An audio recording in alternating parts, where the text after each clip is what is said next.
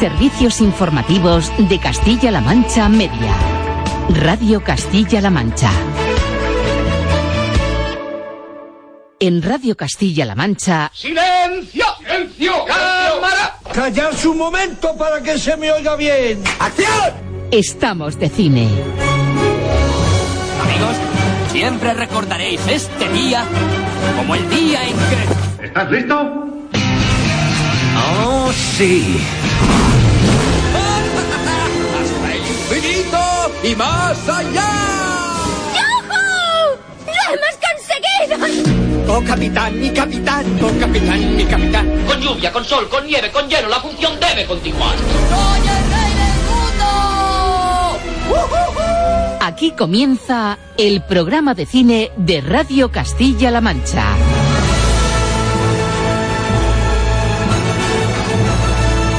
Presenta Roberto Lancha.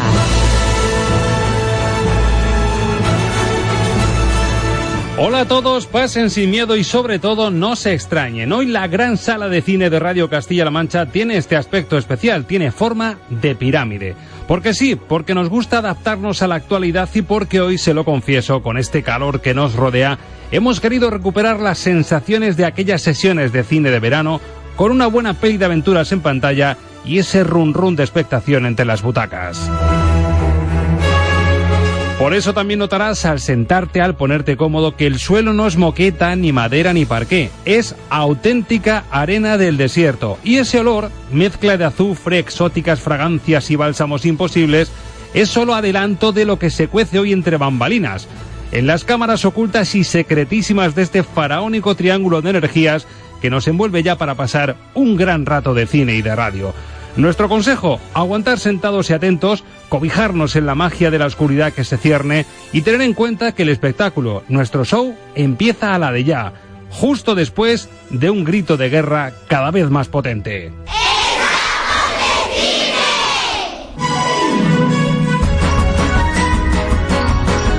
Y con las luces ya apagadas y en medio de este laberinto de butacas que se mueven, reconozco que necesito a una exploradora avezada que nos ayude a disfrutar del cine sin pérdidas ni sobresaltos. Y aparece en pantalla, deslizándose con maestría por una cuerda que baja desde el techo de esta pirámide, Aurora González. Aurora, muy buenas. Muy buenas, Roberto Lancha. Tranquilos todos que tengo un máster en pirámides y momias. Lo impartió el mismísimo Indiana Jones. Así que calma, que esto pinta del ojo. Te creo, te creo, Indiana Jones. Pues nada, te lo compro. Nos ponemos en tus manos y te pregunto cómo empezamos la aventura. Pues la empezamos con un personaje que ya es un auténtico icono mediático de Castilla-La Mancha Media.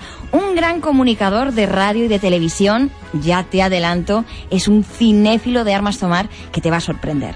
Ramón García va a ser nuestro invitado hoy en la entrevista de la semana de Estamos de Cine. Mira que tenía yo ganas de que nuestro apreciado Ramoncho probase la magia de esta sala de cine. Vas a ver cuando se entere de que el gran estreno de la semana no es otro que La momia, la nueva, la de Tom Cruise.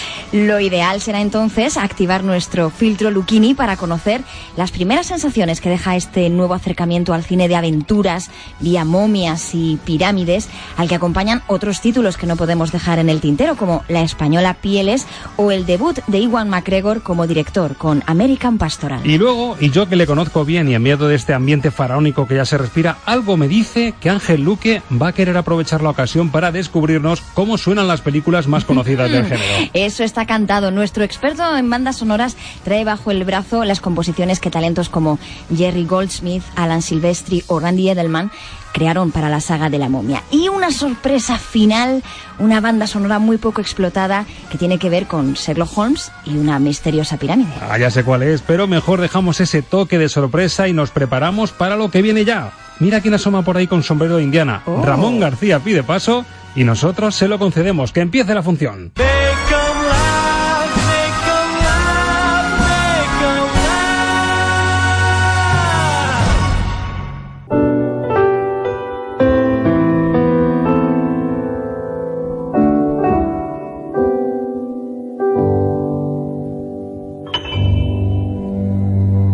Hoy estamos en buena compañía, tan buena y tan en compañía que es una compañía de cine. Y es una persona a la que yo tenía muchas ganas de tener aquí en la sala de cine de Radio Castilla-La Mancha en Estamos de Cine. Ramón García, muy buenas. ¿Qué tal? ¿Cómo estamos?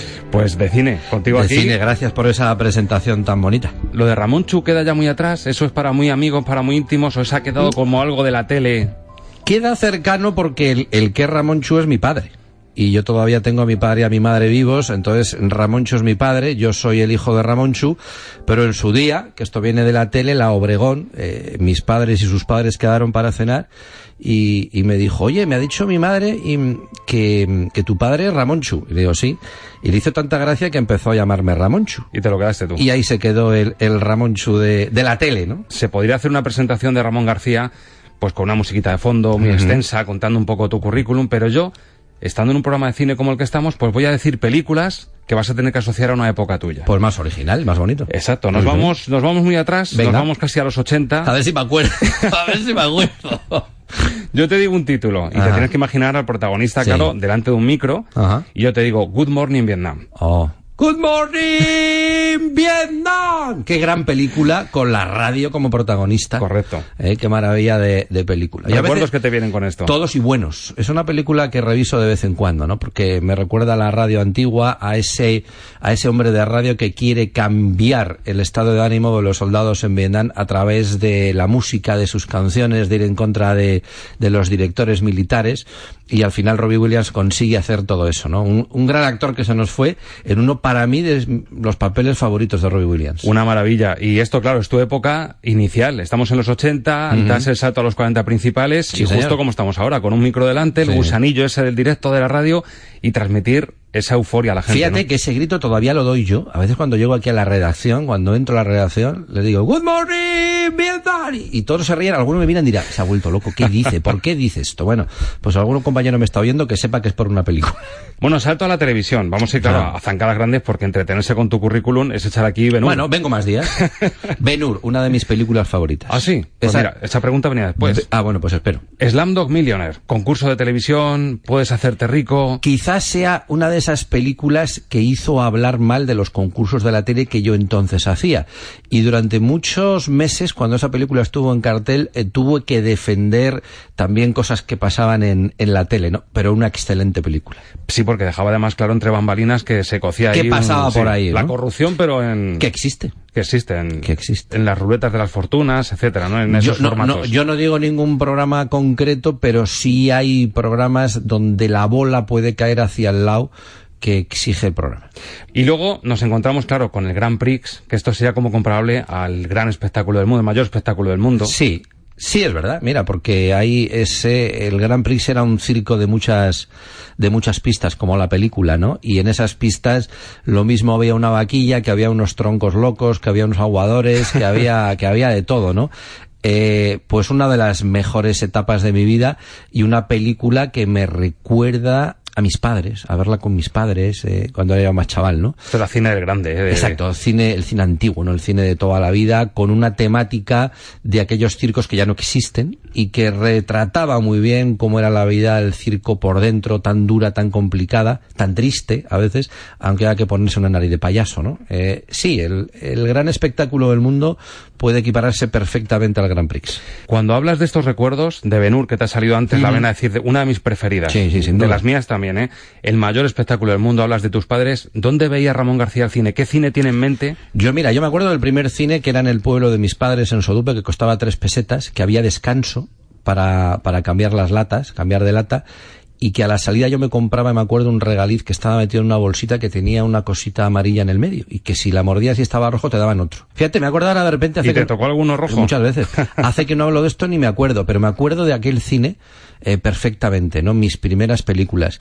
Eh, Ben Hur, me acuerdo dónde la vi, en un cine que ya no existe, como en casi todas las ciudades en Bilbao, se llamaba Cine Olimpia. Y Ben Hur es, es una de esas películas que me sé hasta los diálogos. Y, y esto, esto lo hago mucho yo en la radio. Se está subiendo Ramón García a la, no a se la ve, butaca, le ha dado la vuelta. Tengo la cosa televisión, la carrera de cuadrigas, me sala y hago esto y esta chorrada, pero bueno, es así. Vamos, que te marcó, ¿eh? Sí, sí, ¿no? Eh, Y esa tuvo por lo menos un hay más, intermedio. hay más, pero Ben Hur, Ben Hur es una película maravillosa. Ahora venía, venía en el coche acordándome de ella, como sabía que iba a charlar contigo, y me acordaba, porque toda la gente recuerda la carrera de cuadrigas. A mí la parte que más me gusta es la batalla naval. Pues que eso es una, una la batalla maravilla. naval, cuando ya hunden el barco Y consigue escapar. y consigue salvar al tribuno y en aquella balsa de madera le rescatan y a partir de ahí es el hijo adoptivo del tribuno, ¿no? Y luego ya es la historia, ¿no? Eh, para mí esa es la parte favorita de la con esos planos cenitales que se le ven Y como se hacía entonces el cine, ¿no? Eh, tiene mucho valor, tenía mucho valor hacer el cine en aquella época. Tenía trucos, pero muchos menos. Sí, que- pero, que muy buenos, muy buenos. ¿Te molestaste en ver la, la última revisión que hubo Sí. el año pasado? Sí, ¿Y? horrorosa. Hay cosas que no se tocan. Horrorosa. Yo creo que hay películas históricas que no se deben de tocar. Aquí lo llamamos, sobre todo en la sección de bandas sonoras, que es la que viene luego con Ángel Luque, hablamos de, de territorio sagrado. Sí, Una vez pues- que cruzas a territorio sagrado hay cosas que no se tocan. Está muy bien nominado ese, ese título. Está Bueno, perfecto. y el Grand Prix, si le sacamos punta, lo que pasa es que no erais tan malévolos, pero también tenía su puntito de danzad, danzad maldito. Malditos danzar, sí, sí, sí. Cuando había que correr por aquella eh, cinta transportadora que caían los pobres como higos maduros, sí tenía un poquito de aquello, sí. Bueno, y por supuesto, si te recordamos de televisión y en, en momentos más elegantes, momentos Ajá. puntuales del año muy señalados, hay que traer a colación a Orson Welles y Sí, sus hombre. campanadas a medianoche. Sí, con la capa. Sí, la verdad que las campanadas me han marcado muchas cosas, ¿no? Muchos años, han sido tres décadas. Eh, nadie lo ha hecho ni nadie lo hará, me imagino, ¿no? Estar tres décadas diferentes dando campanadas, darlas en los 90, en los 2000 y en el 2000, en los 2010, en la década de 2010, pues ha sido una experiencia inolvidable y que marca también mi carrera, ¿no? Yo creo que tiene mucho que ver porque más allá de la mosca de abajo que pusiese la primera, antena 3, lo que pusiera, Hmm. yo creo que la gente al hacer zapping se queda con las caras en estos casos. Y tu cara, desde hace muchísimos años, es una cara de un tipo familiar, del vecino de al lado, Ah. del tipo educado que coincides al tirar la basura y te da las buenas noches. Y, y es, es un- una actitud que has mantenido aquí en este medio, en Castilla-La Mancha Media, y que te Hmm. está valiendo, pues, pues la buena imagen que tienes. ¿Sabes lo que pasa? Es que yo soy así. Eh, a mí cuando me dicen, bueno, ¿y tú cómo eres? Es que cuando dicen la naturalidad de Ramón García, le digo que yo soy un tío normal,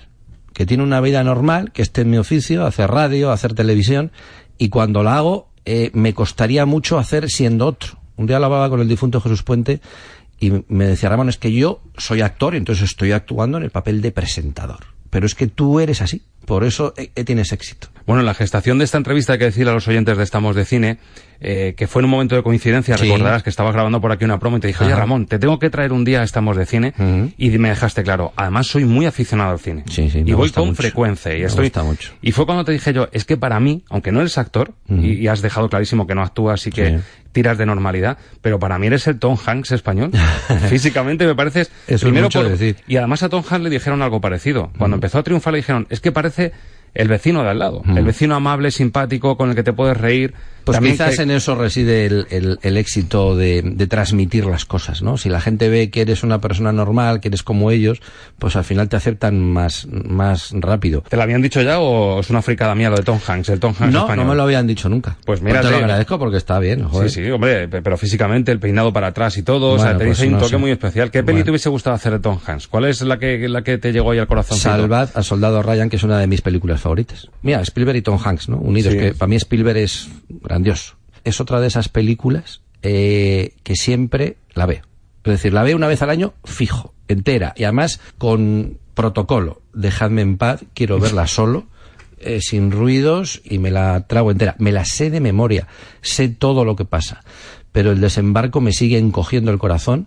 La, la vi por primera vez en un cine en Madrid, en un cine grande, con buena pantalla y buen sonido, y acabé como cuando vi Tiburón y vuelve a salir Spielberg, encogido en la butaca. Y dije, madre mía, que, que he visto, ¿no? Y, y me sigue impresionando. Es una gran, una gran película. Ahora estoy esperando que se estrene Dunkerque, que se va a estrenar dentro de poquito, y, y estoy, vamos, deseando que el mes, que llegue el mes que viene para, le- para ver la película. Es que fíjate que director Steven Spielberg, decías tú, salvar al soldado Ryan de lo mejor de guerra que se ha hecho, De y la mejor. lista de Schindler, que para mí, Esa es mi película. eso es una, eso es una Esa barbaridad. es una película que se tenía que poner en el colegio. A los niños, ya con una edad un poquito que comprendan cuando estén estudiando la historia de, de la vieja Europa, y la lista de Schindler la tendrían que poner obligatoriamente por muchísimas cosas. Es otra de las películas que yo veo siempre. Como la trilogía del Padrino. Ese día cierro y digo, señores, las tres del tirón.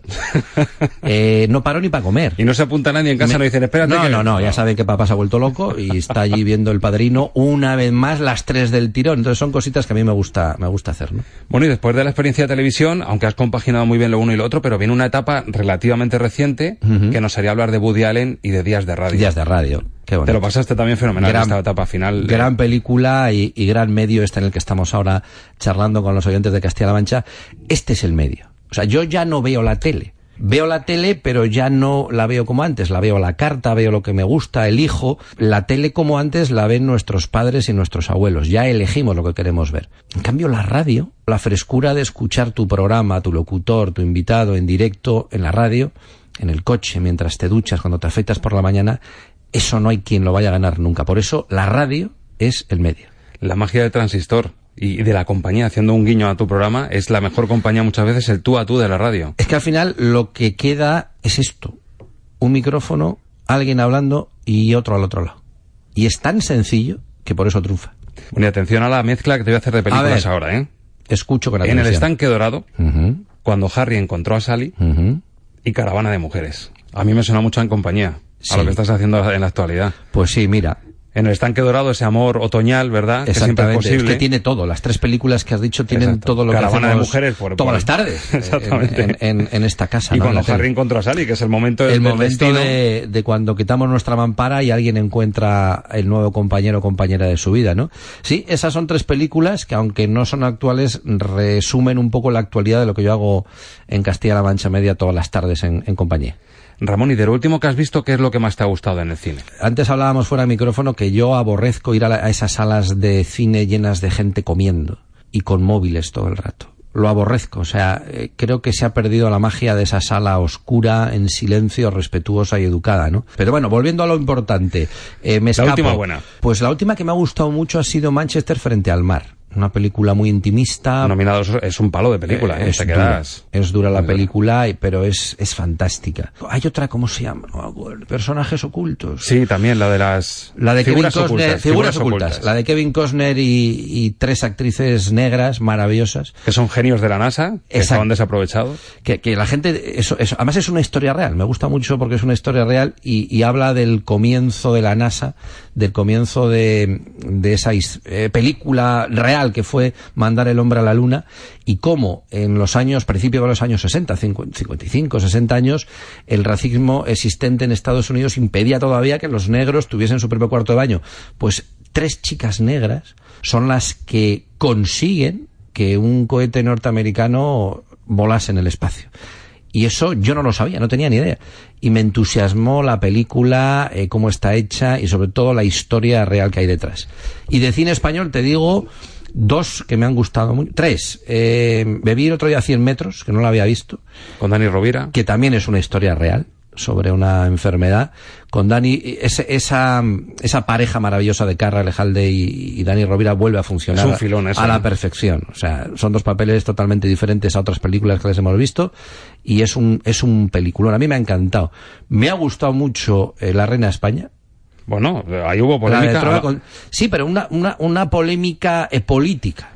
Si usted ve la, la película y, y no se ha enterado de nada de lo que pasó con Fernando Trueba, pues le va a encantar, porque es una película de humor muy divertida, muy bien hecha. Hay un despliegue de actores españoles que, que, que, que están muy bien en su papel. Me gustó mucho.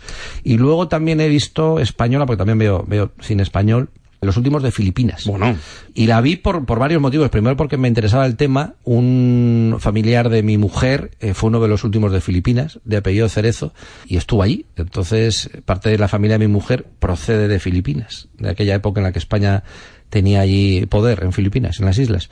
Muy meritoria, está muy bien hecha y luego creo que retrata una historia, una parte de la historia de España muy desconocida para mucha gente. Por eso me gustó verla. bueno, como estamos, has visto que la sala de cine que tenemos aquí en Estamos de Cine hoy tiene forma de pirámide, Sí, aquí nos señor. adaptamos, y es que está recién estrenada La momia con Tom Cruise. Y es una de esas que me da a mí que, No salvo, que salvo por los nachos y por tal, igual te animas a verla. Así que quédate un poquito con nosotros, que viene el crítico de cine Alberto Ah, Lucchini, pues así me pone un poquito y al nos día. cuenta qué tal está. Ramón.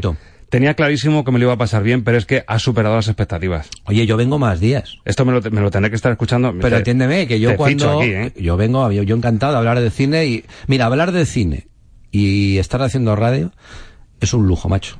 Esa es la fórmula por la que tenemos una sonrisa nosotros cada Yo ahora te envidio mucho porque hacer lo que tú haces es algo maravilloso. O sea, que invítame cuando quieras que yo vendré encantado. Ramón, ha sido un placer, pero en Cinemascope. Ahí me tenéis aquí al ladito. Hasta siempre, Ramón. Un abrazo fuerte a todos. Los estrenos de la semana en el filtro Luchini. Bueno, y ya veo que viene nuestro crítico también de explorador, pero hoy katana en mano y además afiliada. Alberto Luchini, muy buenas. Hola, muy buenas. Bueno, ¿y qué le pasa a Alberto Luchini? Como al resto de críticos de nuestro país, pues que el gran estreno de la semana, de lo que han visto de él, lo poquito que han visto de él, se resume en este sonido. Usted no sabe lo que ha liberado. ¿Qué demonios? No tienes un solo rasguño en el cuerpo. Usted está vivo porque le maldijeron. ¿Maldecirme? ¿Quién? El mal supremo. Bienvenido a un nuevo mundo de dioses y monstruos.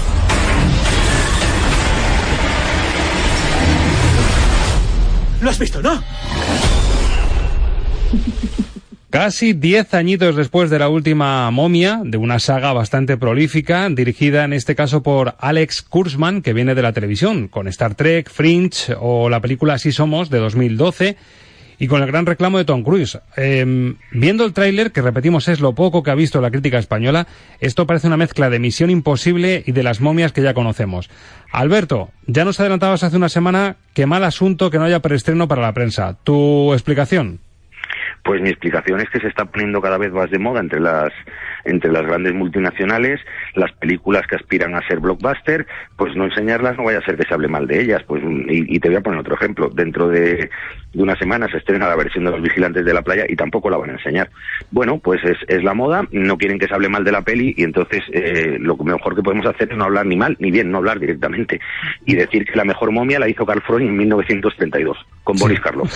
Casi nada. Desde luego la sensación por esas imágenes del tráiler sí que es cierto que parece que han intentado meter toda la adrenalina de Misión Imposible en la historia de la momia, porque el reclamo de Tom Cruise también es un perfil muy parecido de Misión Imposible, ¿no? Acción trepidante. A ver, la película mmm, es una película de Tom Cruise y con eso está dicho todo. Nos habrá los elementos típicos, como tú dices, y, luego, hombre, algo que sí puedo decir, porque mmm, no he visto la peli, pero sí he visto fotos, es que la protagonista, la, la inglesa Anabel Wallis, es muy guapa. Y la lleváis además en Metrópoli con entrevista y todo. Sí, sí, y la, verdad es que la chica es muy guapa. Bueno, otro estreno de la semana, este llega con bastante retraso también. Se estrenó en Estados Unidos hace mucho tiempo y es el debut en la dirección de Iwan McGregor. Yo ante este señor me quito el sombrero, de verdad. Lo mismo, te sale cantando como galán en Moulin Rouge, te hace de Obi-Wan Kenobi, ahora te dirige, vuelve a hacer Trainspotting y le vuelve a dar el alma del primer personaje. Y ahora se atreve en la dirección con la adaptación de un publisher, de un bestseller, llamado American Pastoral. La policía ha intensificado la búsqueda del adolescente desaparecida Meredith LeBoff por su relación con la bomba en una oficina de correos.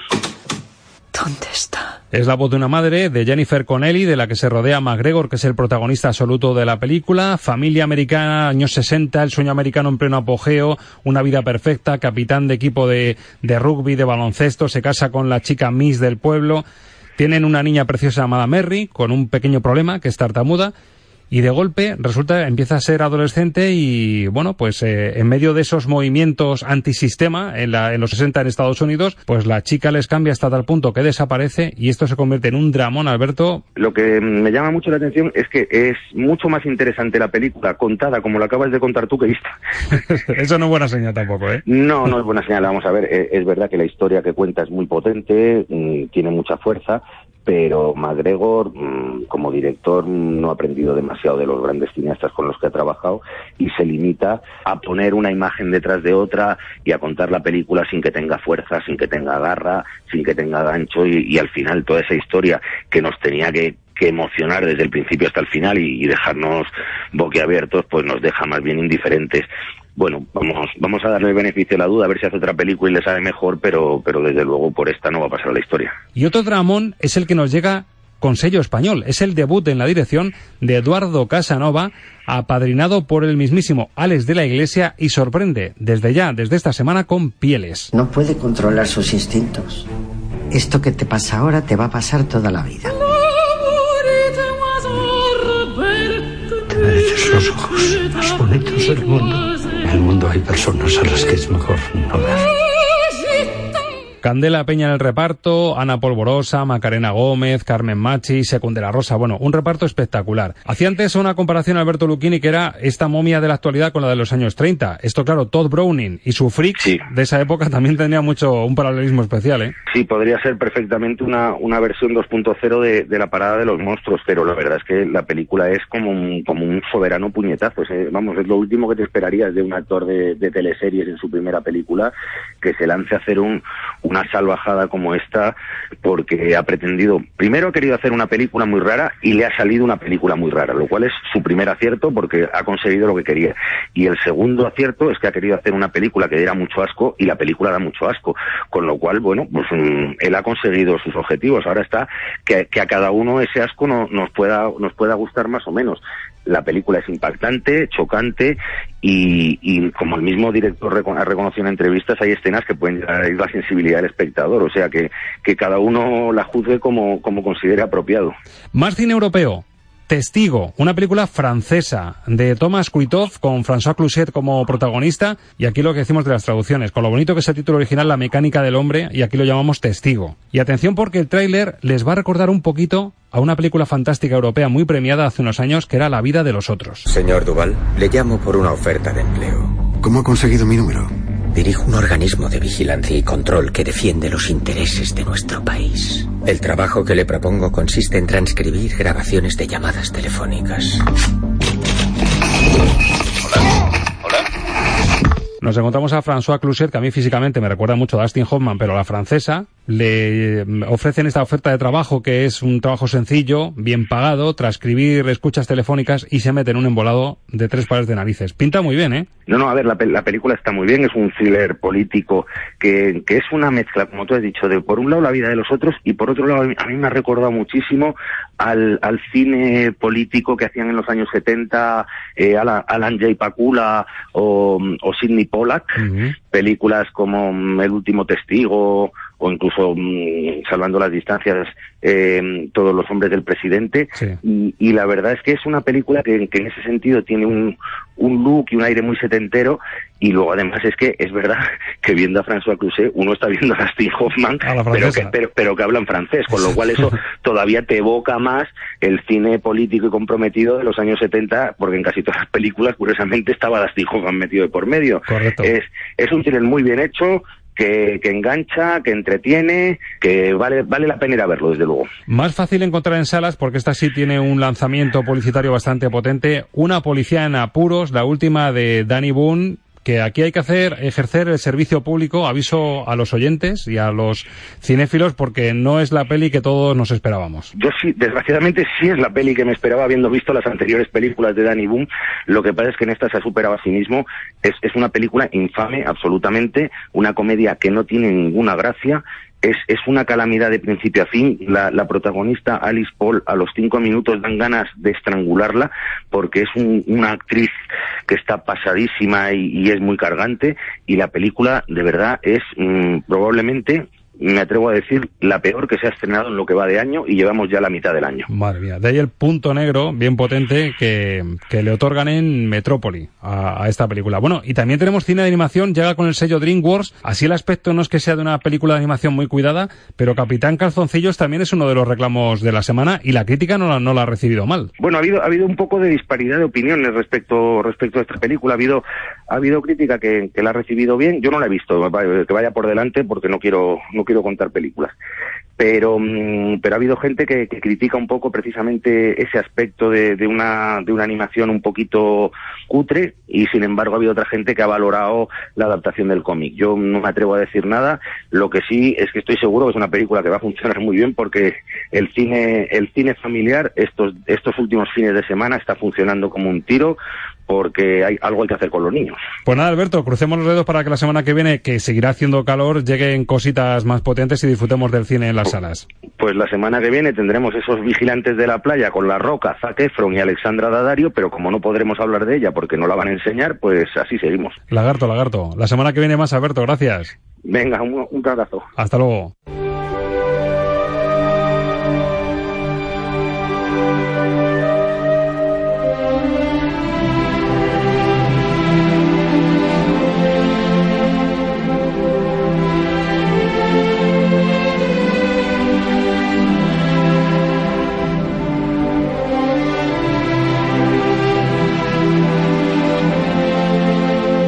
Estamos de cine.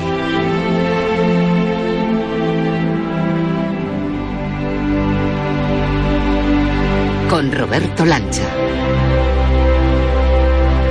Estos son fórmulas mágicas que tiene Estamos de Cine que tiene un servidor pues para invocar a gente que sabe de todo esto. Y quien sabe y quien nos apetece que sepa es Ángel Luque, porque eso significa que se abre la sección de las bandas sonoras. Ángel, muy buenas. Muy buenas, Roberto. Howard Shore, que aunque no es de tus preferidos, pero esta música de los anillos nos prepara para disfrutar de algo bueno. Hombre, nos hace estar de cine. Nos hace estar de cine. A mí me, me, automáticamente me ha puesto en ese sentimiento. Bueno, nuestra percha de actualidad, La Momia. Sí. Lo primero, ¿qué te parece? No la hemos visto todavía. Luquini sí ya nos ha hecho su crítica, pero ¿tú cómo lo ves? ¿Te apetece, después de tantos años, otra vez retomar esa mezcla de aventuras, terror, que yo creo que es la, la, la, clave de todo esto, esa mezcla de aventuras barra terror que te da el fenómeno momia. Sí, bueno, yo creo que a mí las anteriores me parece que fueron acertadas en su momento, porque era una especie de mezcla, eso, de un personaje clásico del terror, mmm, traerlo al presente como una especie de Indiana Jones o una cosa parecida, con ese toque de humor sarcástico y un poco ácido, todos esos toques. Esta, ahí con Tom Cruise y mmm, quizá hecho de otra manera, más, eh, parece que va más hacia el espectáculo, hacia los efectos. Bueno, vamos a ver qué tal resulta. Yo creo que entretenida seguro que debe ser. Aquí de nuevo yo lanzo mi opinión sobre que una cosa es el cine como entretenimiento, que debe ser todo, es decir, toda película debe ser al menos entretenida, y luego otras cosas que ya se acercan a lo que es una obra maestra. Si cumple la misión al menos de ser entretenida, ya es suficiente, no es poco, ¿eh? Una fórmula blockbuster que si tenemos que buscar un poco la raíz, no tenemos que irnos muy lejos. Estamos casi al borde del año 2000, en el 99, para ver la primera entrega de esta mezcla de aventuras a lo grande y terror, que fue la película de Mami, la momia, dirigida por Stephen Sommers, con música de un tal Jerry Goldsmith.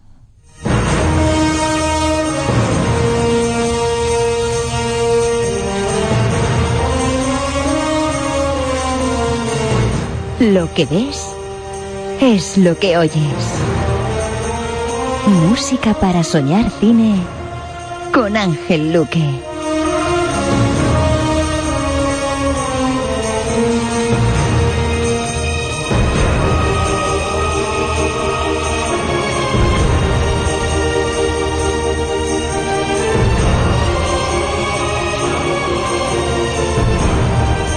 Una película muy comercial que fue un auténtico exitazo. Hablábamos el otro día de Piratas del Caribe, que era de 2003. Está, hay que irse años más atrás. Estamos en el 99 y esto fue un hito cinematográfico.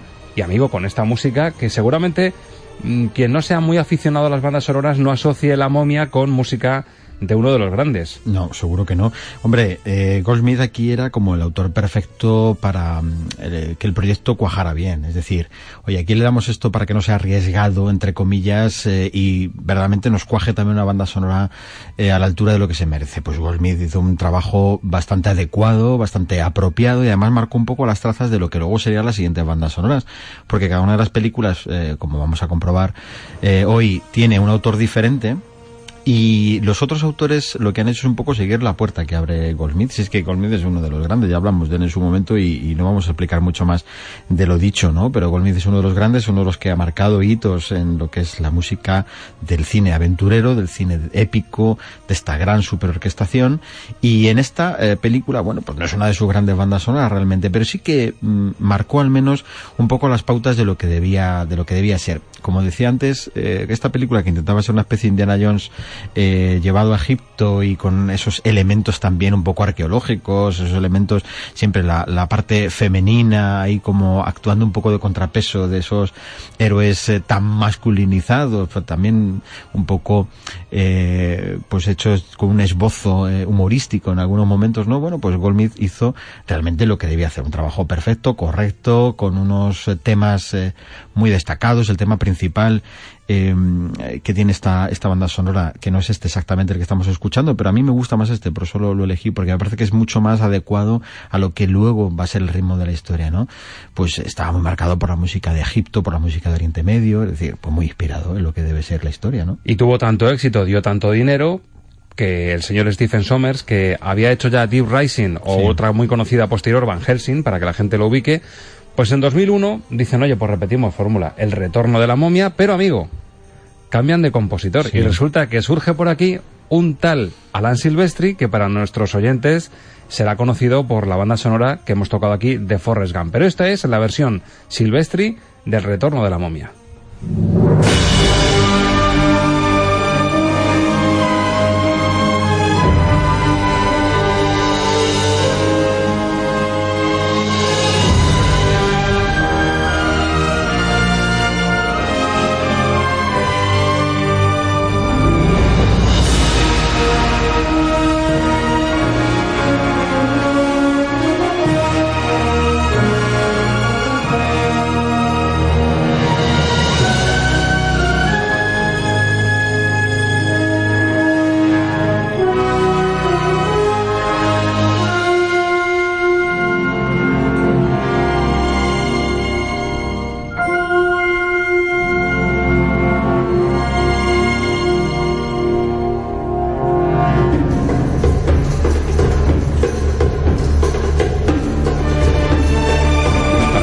Te sitúa en Egipto, esto parece casi el principio de Aladín.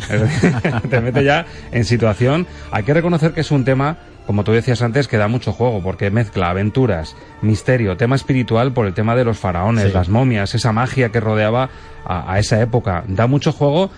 Y aunque yo he leído críticas en internet diciendo, bueno, si le salió también a Goldsmith, ¿por qué se sacan de la manga a Silvestri para la segunda parte. Y yo creo que esto justifica el cambio de tercio. Bueno, y por otra razón, porque Goldsmith eh, ya estaba bastante eh, enfermo. Entonces eh, ya no siguió, no, no siguió los, los trabajos, es decir, se retiró prácticamente de las bandas sonoras.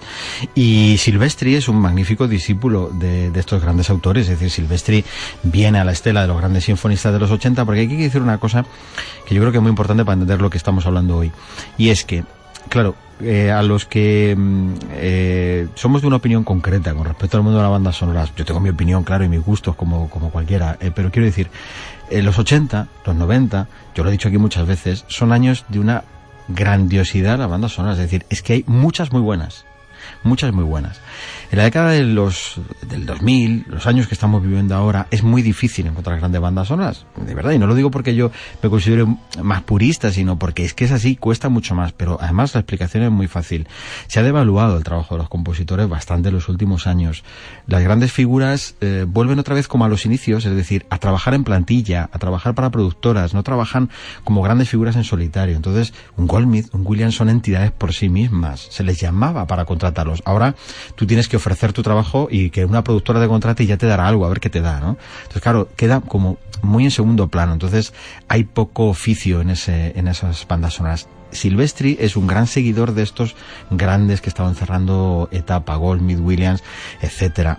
Eh, y claro, lo que hace es ofrecer un trabajo, como estamos escuchando de fondo, es un trabajo soberbio lo que hace para la momia, una película que bueno, vamos a decir, no es eh, Cleopatra de la Metro, pero es que podría ser perfectamente. Pero suena cine grande, suena cine clásico, además sin todavía sin recurrir ni forzar las percusiones, es decir, un estilo muy clásico, muy orquestado, que entra muy bien. Una gran apuesta por Silvestre y le salió fenomenal, fenomenal, pese a ser la segunda parte, que a lo mejor se puede decir, están ya rizando un poco el rizo, salió fenomenal, y hay que decir a los oyentes que estamos escuchando una delicatessen.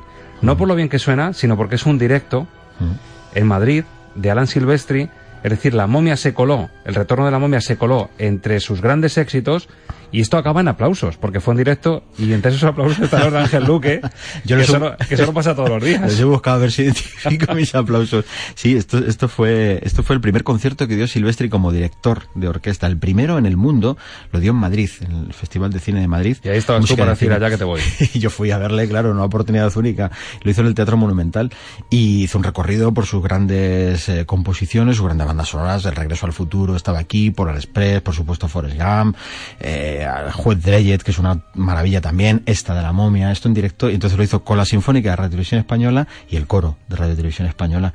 Entonces, eh, bueno, pues este concierto se grabó y luego se, se publicó, y esta es la, la edición de ese directo que fue una auténtica gozada. Bueno, dejan un respiro a la momia de siete añitos, de 2001 damos el salto a 2008, vuelta de tuerca y bueno, pues más de la historia con Brendan Fraser también como protagonista.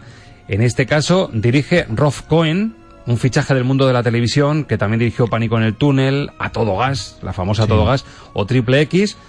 Y aquí hay otra apuesta distinta. Aquí sí que me tienes que ayudar porque ya dejamos atrás a Goldsmith, llegamos a, dejamos atrás a Silvestri e irrumpe un tal Randy Edelman que convirtió la atmósfera y entorno de la momia en esta música.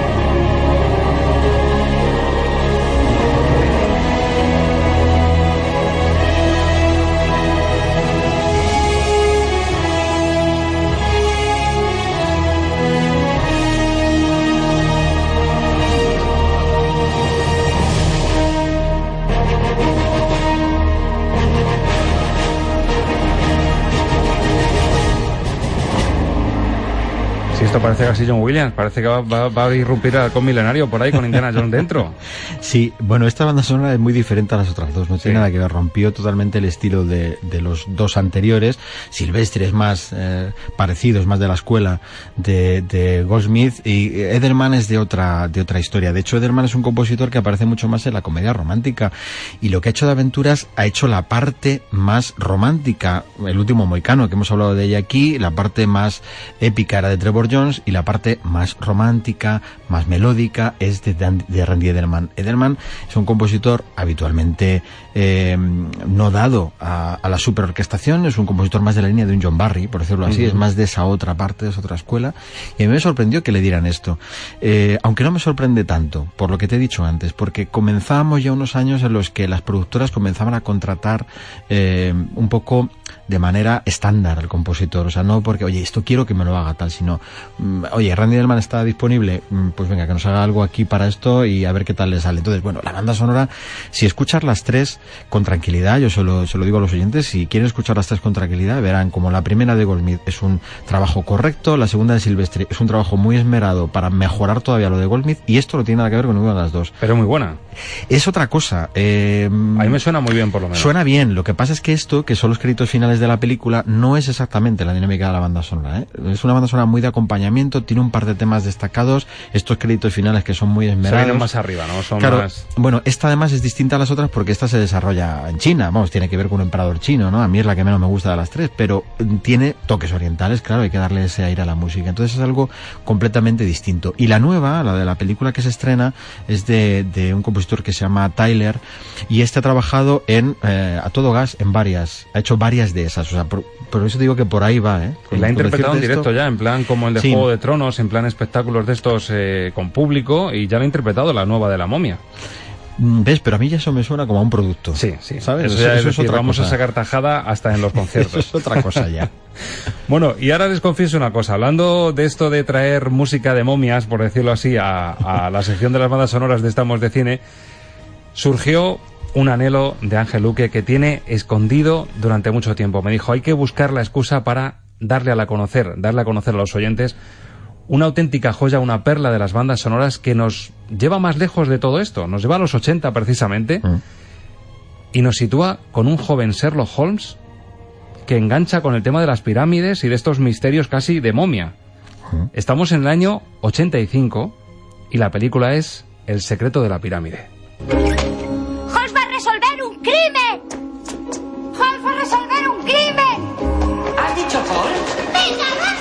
Comienza el juego. Pero poco podía él esperar que sus asombrosos poderes y su talento pronto serían sometidos a una prueba mucho mayor, una prueba de proporciones terroríficas y mortales.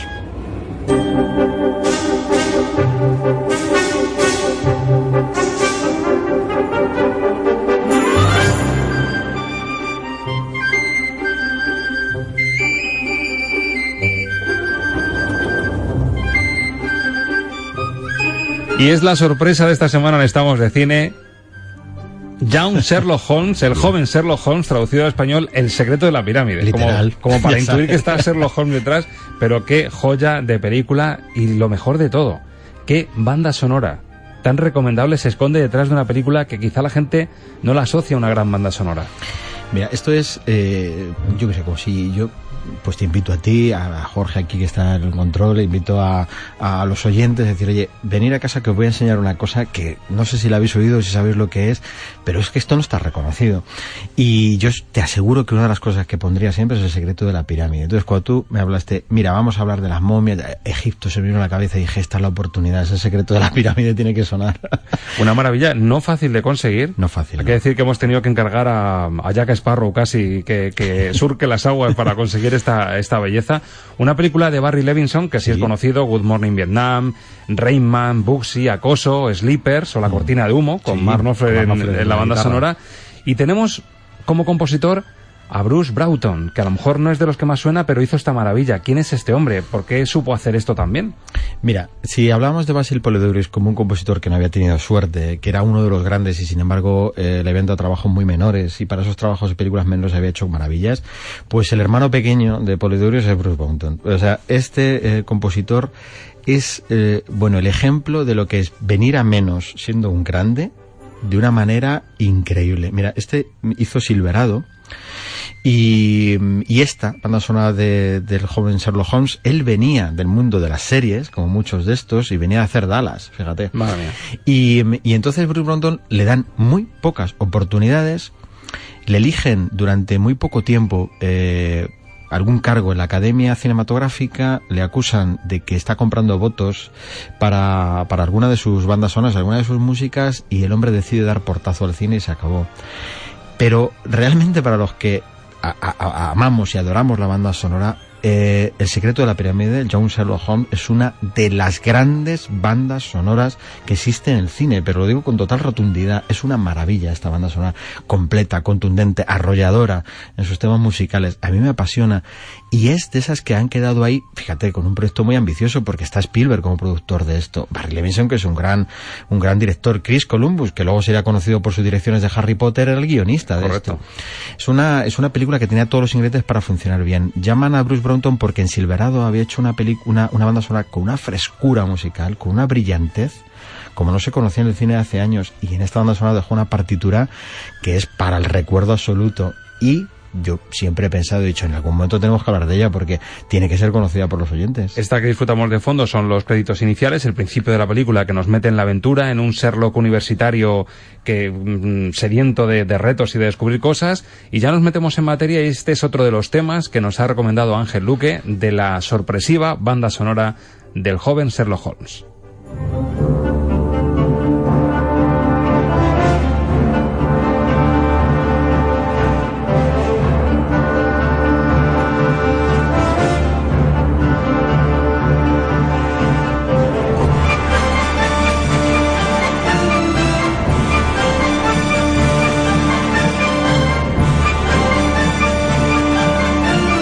Huele ya a peligros. Hay esos punch que dices tú para que la gente un poquito un ritmo más saltarino para ver que estamos eh, rodeados de algo que es serio. Sí, esto es un Carmina Burana que en el cine aparece en diferentes momentos en, en otras bandas sonoras, pero hecho con una grandiosidad. Esto tiene un tema coral que es el tema de la, bueno, pues que esto habla de una secta eh, que está basada en la religión de los egipcios, que es el Rametep, y el Rametep eh, tiene un, un templo oculto, ¿no? Y ese templo oculto es el que se llena de los cantos de, de, todos los seguidores de la secta y le crea un tema musical. Esta es la, la, la versión instrumental de ese canto del Ramedev que es impresionante. A mí este tema, bueno... Te prepara para un sacrificio, claramente. Sí, sí, sí, es un sacrificio donde pues van a, a, sacrificar a la protagonista, claro, que es de quien se enamora el joven Sherlock. Exacto. ¿eh? Chris Columbus eh, dijo con esta película que siempre tuvo miedo de, de desvirtuar la historia de Conan Doyle, ¿no? Entonces, eh, esta idea del joven Sherlock ya se hizo luego después con el joven Indiana. Esta idea de buscar al personaje adulto luego en su época joven, aquí no ha salido del todo bien, pero es una película muy entretenida. Y mezclar una serie de elementos que luego a Spielberg le funcionaría muy bien Indiana Jones, porque esto eh, podemos decir que es un poco lo que va a ser el embrión de lo que luego son algunas de las historias de Indiana Jones. ¿eh? Ante el temor de que nuestra amada o la chica de la que nos hemos enamorado corra peligro, pues claro, surge el flechazo, el, el flechazo de Cupido hace todavía más mella sí. y surge ese tema de amor que tiene tema de amor y muy bonito, el secreto de la pirámide.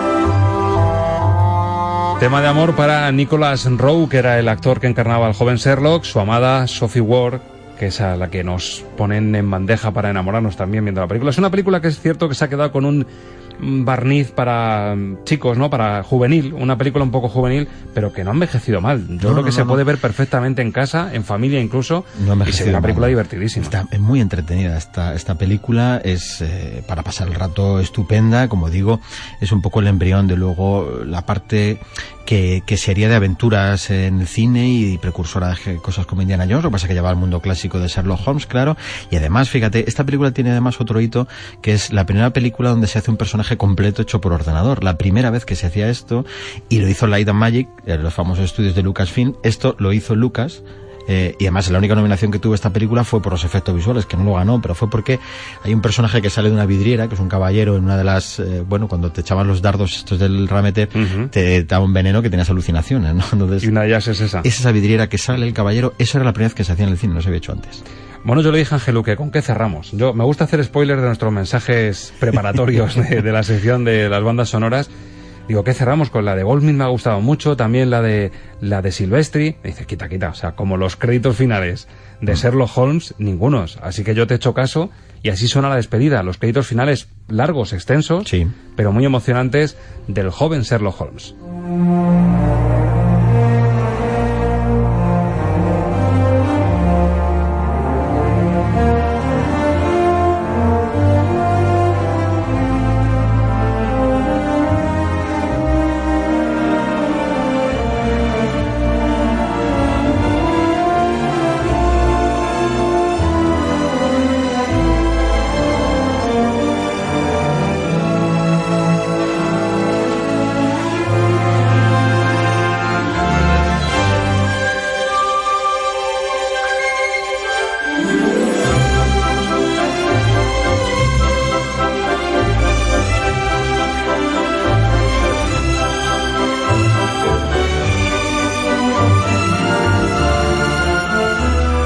Ángel, si hay algo que me gusta y que justifica esta sección, cuyo título es Lo que ves es lo que oyes, música para soñar cine, es que con esto... Sueñas. Esto sueñas y amas el cine. O sea, Sí, esto te hace amar el cine sin verlo, sin necesidad de estar en una sala y demuestra tu apuesta de que con la música de cine se puede amar este invento por encima de, de muchas cosas. Totalmente, nos ayuda a enamorarnos más si cabe de él. A mí me surge decir, Bruce Brownton, vuelve a la música, Por favor, que hacías cosas muy bonitas. Déjate de corrupciones y Está de- muy mayor, está muy mayor ya, está muy mayor. Ángel, ha sido un gustazo descubrir, tenías razón, que el secreto de la, de la pirámide merecía entroncándolo con el tema de las momias, de las aventuras y de estos misterios, porque es un misterio magnífico el que resuelve aquí el, el joven Sherlock, recomendar la película y que la gente, repito, sepa que hay detrás esta banda sonora tan única y tan especial. Es Gracias por ayudarnos a abrir con esta llave secreta de las bandas sonoras esta pedazo de perla del cine. Gracias a ti por la oportunidad de hablar de ella, que para mí ha sido un momento muy feliz. La semana que viene, mismo sitio, misma hora. Aquí estaremos. Adiós, Ángel.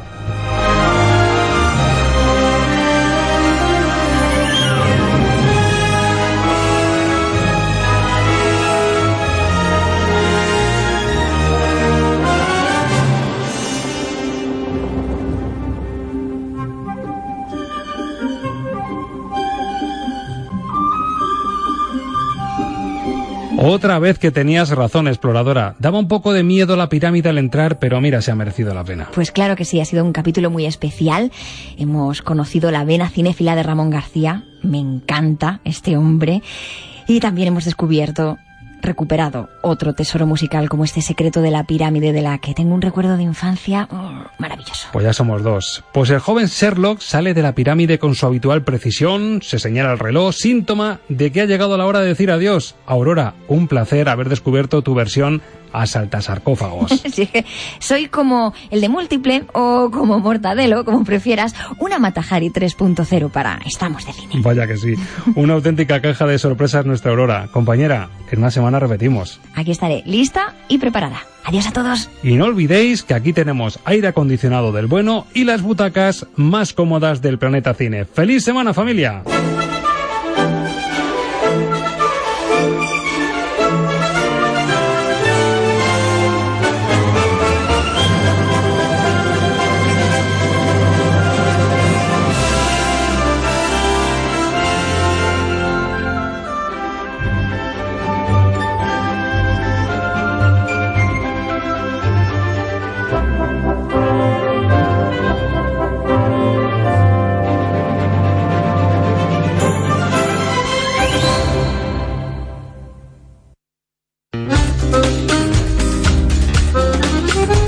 Escuchando Radio Castilla-La Mancha.